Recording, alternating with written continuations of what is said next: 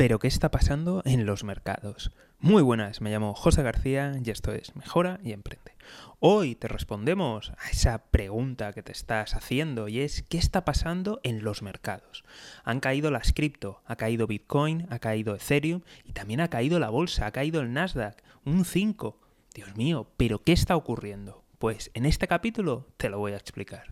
Pero antes, y como siempre, te invito a seguimiento, like, compartir y lo más importante de todo es que te unas a la lista de correo electrónico. Vamos con el capítulo de hoy. Verás, mucha gente está asustada porque, vamos a ver, primero cae la bolsa, cae el Nasdaq, un 5%, después cae el Bitcoin un 7% y Ethereum un 8%. Dios mío, ¿qué, ¿qué, está pasando? ¿No se suponía que estos valores podían defenderte de la inflación? ¿No se suponía que no estaban tan correlacionados? ¿Qué, qué ocurre? ¿Qué pasa? ¿Qué, qué, ¿Qué está pasando? ¿Qué se nos escapa? Pues bien, lo que está pasando es que está habiendo retiradas de estímulos, retiradas de dinero, tanto de la Fed como del Banco Central Europeo. Otras economías emergentes, sobre todo, ya empezaron a retirar e incluso otras avanzadas, pero que son áreas monetarias menores, también habían empezado. Además, habían comenzado con la subida de tipos. ¿Y todo esto qué significa ya no solamente a nivel de bolsa, a nivel de cripto, sino en general, ante cualquier tipo de inversión? Todo esto lo que implica es que hay una retirada de dinero, de capital, y por tanto la gente está empezando a preguntarse, ¿este negocio realmente es rentable? ¿Este negocio realmente va a continuar creciendo de esta forma? En resumidas cuentas, lo que ha estado pasando hasta ahora en muchas otras ocasiones, además ya os lo comenté en, otros programas, pero aquí te lo, te lo cuento de nuevo de manera resumida. Y es que verás, eh, durante los primeros años en los que se estaba inyectando mucho dinero, mucho capital, eh, había gente que, aún seguía basándose en fundamentales, aún seguía en cosas aburridas, ¿no? Como las cuentas, los balances, los beneficios, las ventas, y se basaba en cosas pues que hay gente que, desprecia, ¿no? Aburrido y algo más, más tradicional. Pero que evidentemente eso tiene valor. Entonces, al final, hubo mucha gente que se perdió subidas y la gente lo que decidió es, ostras, tengo el dinero porque cuando tienes cuentas de determinado volumen, eh, lo mismo que el Banco Central cobra a los bancos, los bancos también te cobran por tener dinero. O sea, eh, te cobran por tener dinero. Entonces ya al final la gente, en el primer año que se perdieron las subidas, pues ya aprendió y dijo, mira, voy a invertir en lo que sea porque así, uno, no me pierdo futuras subidas y luego en algún momento puedo dar algún pelotazo, puedo dar con algún Google, puedo a lo mejor invertir en cripto y que coja una subida muy fuerte. En resumen, han disparado a todo porque entre perder o arriesgarse y como ya habían visto que se habían perdido muchas subidas, pese a que los fundamentales no acompañaban, pues decidieron que, iban a invertir y hay gente invirtiendo en todo. Por si fuera poco, muchos paquetes de estímulo que iban para ayudar a la gente en estos momentos difíciles de la pandemia, pues han ido a otros lugares y mucha gente se ha abierto carteras, mucha gente ha empezado a especular y es gente pues sin conocimientos financieros, muchas veces sin ningún tipo de, formación en nada.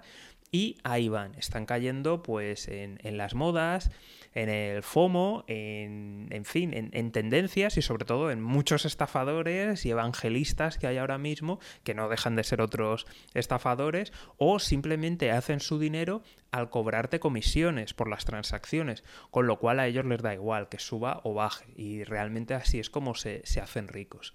Entonces, al empezar a subir tipos de interés, y al retirar estímulos se está yendo dinero, se está, está saliendo dinero de, del mercado, en general está saliendo dinero. Y por otro lado, con la subida de tipos, ahora dentro de no mucho van a dejar de cobrar por tener tu dinero. Entonces, puedes tener tu dinero y es cierto que aún tenemos la inflación, pero, oye, eh, puedes tenerlo ahí sin perder. Vas a perder por la inflación, pero no te van a quitar.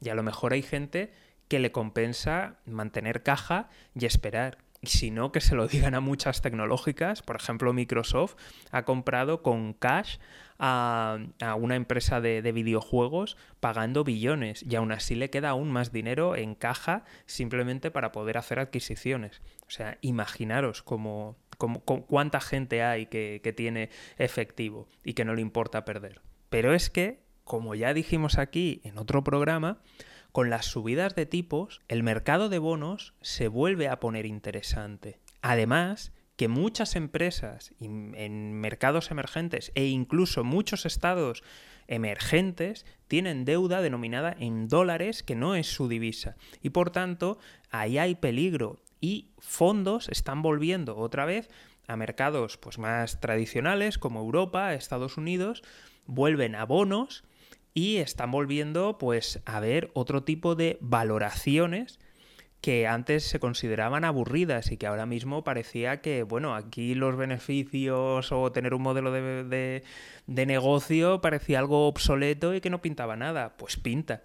Entonces, mucho cuidado con estos movimientos, mucho cuidado con todo activo que es 100% especulativo. Es decir, que el único valor está en que tú piensas que alguien te lo va a comprar por más dinero del que tú has pagado.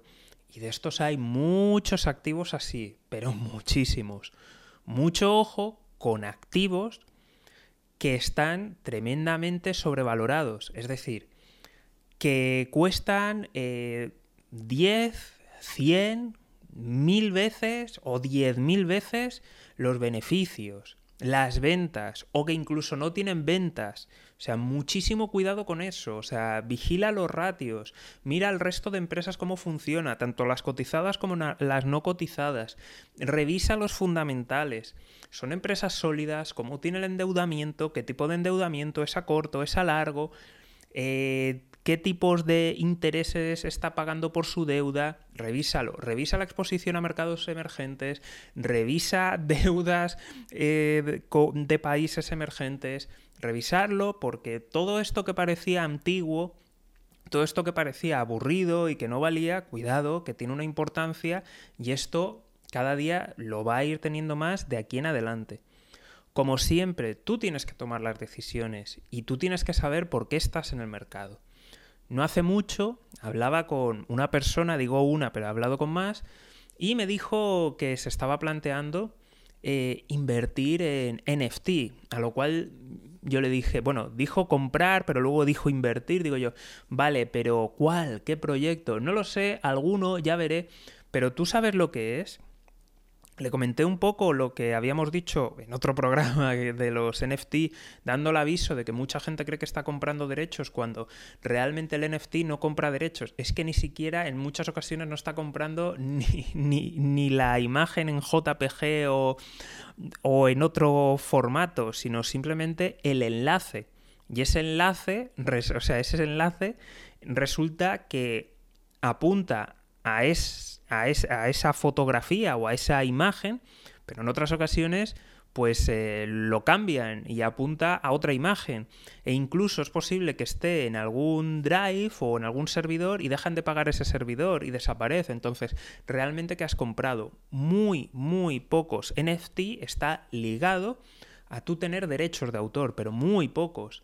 Y luego, eh, los que no están como derechos de autor, pues tenemos este problema de que muchas veces realmente lo que se está metiendo en la cadena es el enlace, nada más. O sea, ni siquiera es la imagen. Entonces, muchísimo cuidado con estas cosas que son 100% especulativas, que realmente no se ve un retorno salvo que alguien se lo vas a vender por algo más de lo que tú has pagado. No te da exclusividad, no te da, no da nada exactamente. Mucho cuidado con todas las cosas especulativas. Entonces, llegado a todo esto, no es casual que el Nasdaq se pegue un fostión, que es donde están las tecnológicas americanas, y que las criptos se peguen un fostión. Entonces, eso es lo que está pasando, se está retirando. ¿Por qué? Porque existe muchísima especulación en el mundo tecnológico, de verdad, iros a fundamentales, y también pues, ha entrado mucho dinero en el mundo de las cripto sin tener bien claro el modelo de negocio ni qué pasará. Eh, yo lo vuelvo a repetir. Mm, pensar que los gobiernos no van a hacer nada, o sea, pensar que los gobiernos van a perder el monopolio del dinero así fácilmente, oiga, pues no, vivimos donde vivimos. Pero de nuevo vuelvo a repetir y es revisarlo y ser responsables. ¿A qué me refiero con esto? Eh, por ejemplo, creo que fue el banco HSBC hizo una advertencia sobre las cripto y anunció que, en unos meses, según ellos preveían, iba a haber una caída muy fuerte. Esa caída pasó, pero justo cuando hicieron el anuncio se pegó un rally de subida antes. Luego cayó. Y cayó por debajo de, de donde estaba cuando hicieron el anuncio. Pero durante un tiempo hizo un rally hacia arriba de crecimiento. Entonces, al final, cada uno tiene que evaluar realmente a qué está jugando. ¿Cuál, es su razón y su motivo para estar en el mercado? ¿Qué espera que pase? ¿Por qué? ¿A qué está jugando? ¿A corto, medio, largo? Hay gente que es maximalista. Eh, cada uno que tenga su, su estrategia y se responsabilice, porque evidentemente tiene consecuencias. El problema que veo es que hay muchísima gente que lo único que hay es, me lo ha dicho un amigo, he visto un anuncio, lo he oído, aquí todo el mundo se está forrando, lo que hay es FOMO. Entonces, si no tienes ningún argumento para estar, cuidado y, revisa las cosas y estamos para, aprender. Entonces, mucho cuidado, eh, mucho, mucho, mucho cuidado con el dinero fácil supuesto dinero fácil y con la gente que se ha hecho millonaria. Mucho cuidado con no tener en cuenta los costes de transacción, no tener en cuenta el tiempo que tardan en ejecutarse órdenes y mucho cuidado con las cosas que son 100% especulativas. Yo creo que de aquí en adelante vamos a ver más movimientos y más conforme vaya aumentando las subidas de tipos. Es posible que haya subidas de tipo más agresivas de, lo que estaban planteadas en un principio. Eh, hay muchos rumores al respecto. Eh, sigue la tormenta de, Omicron. Eh, siguen los contagios, hay problemas en la cadena de suministros, o sea, hay mucha inestabilidad.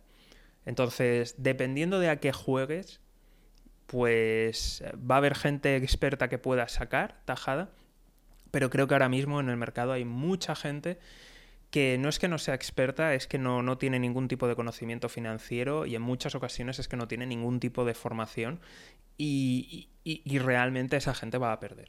Va a perder. Entonces, por favor, revisar muy bien las cosas, saber a qué estáis y, como siempre, toda la suerte del mundo. Nos vemos aquí en Mejora y Emprende. Un saludo y nos vemos en el siguiente capítulo.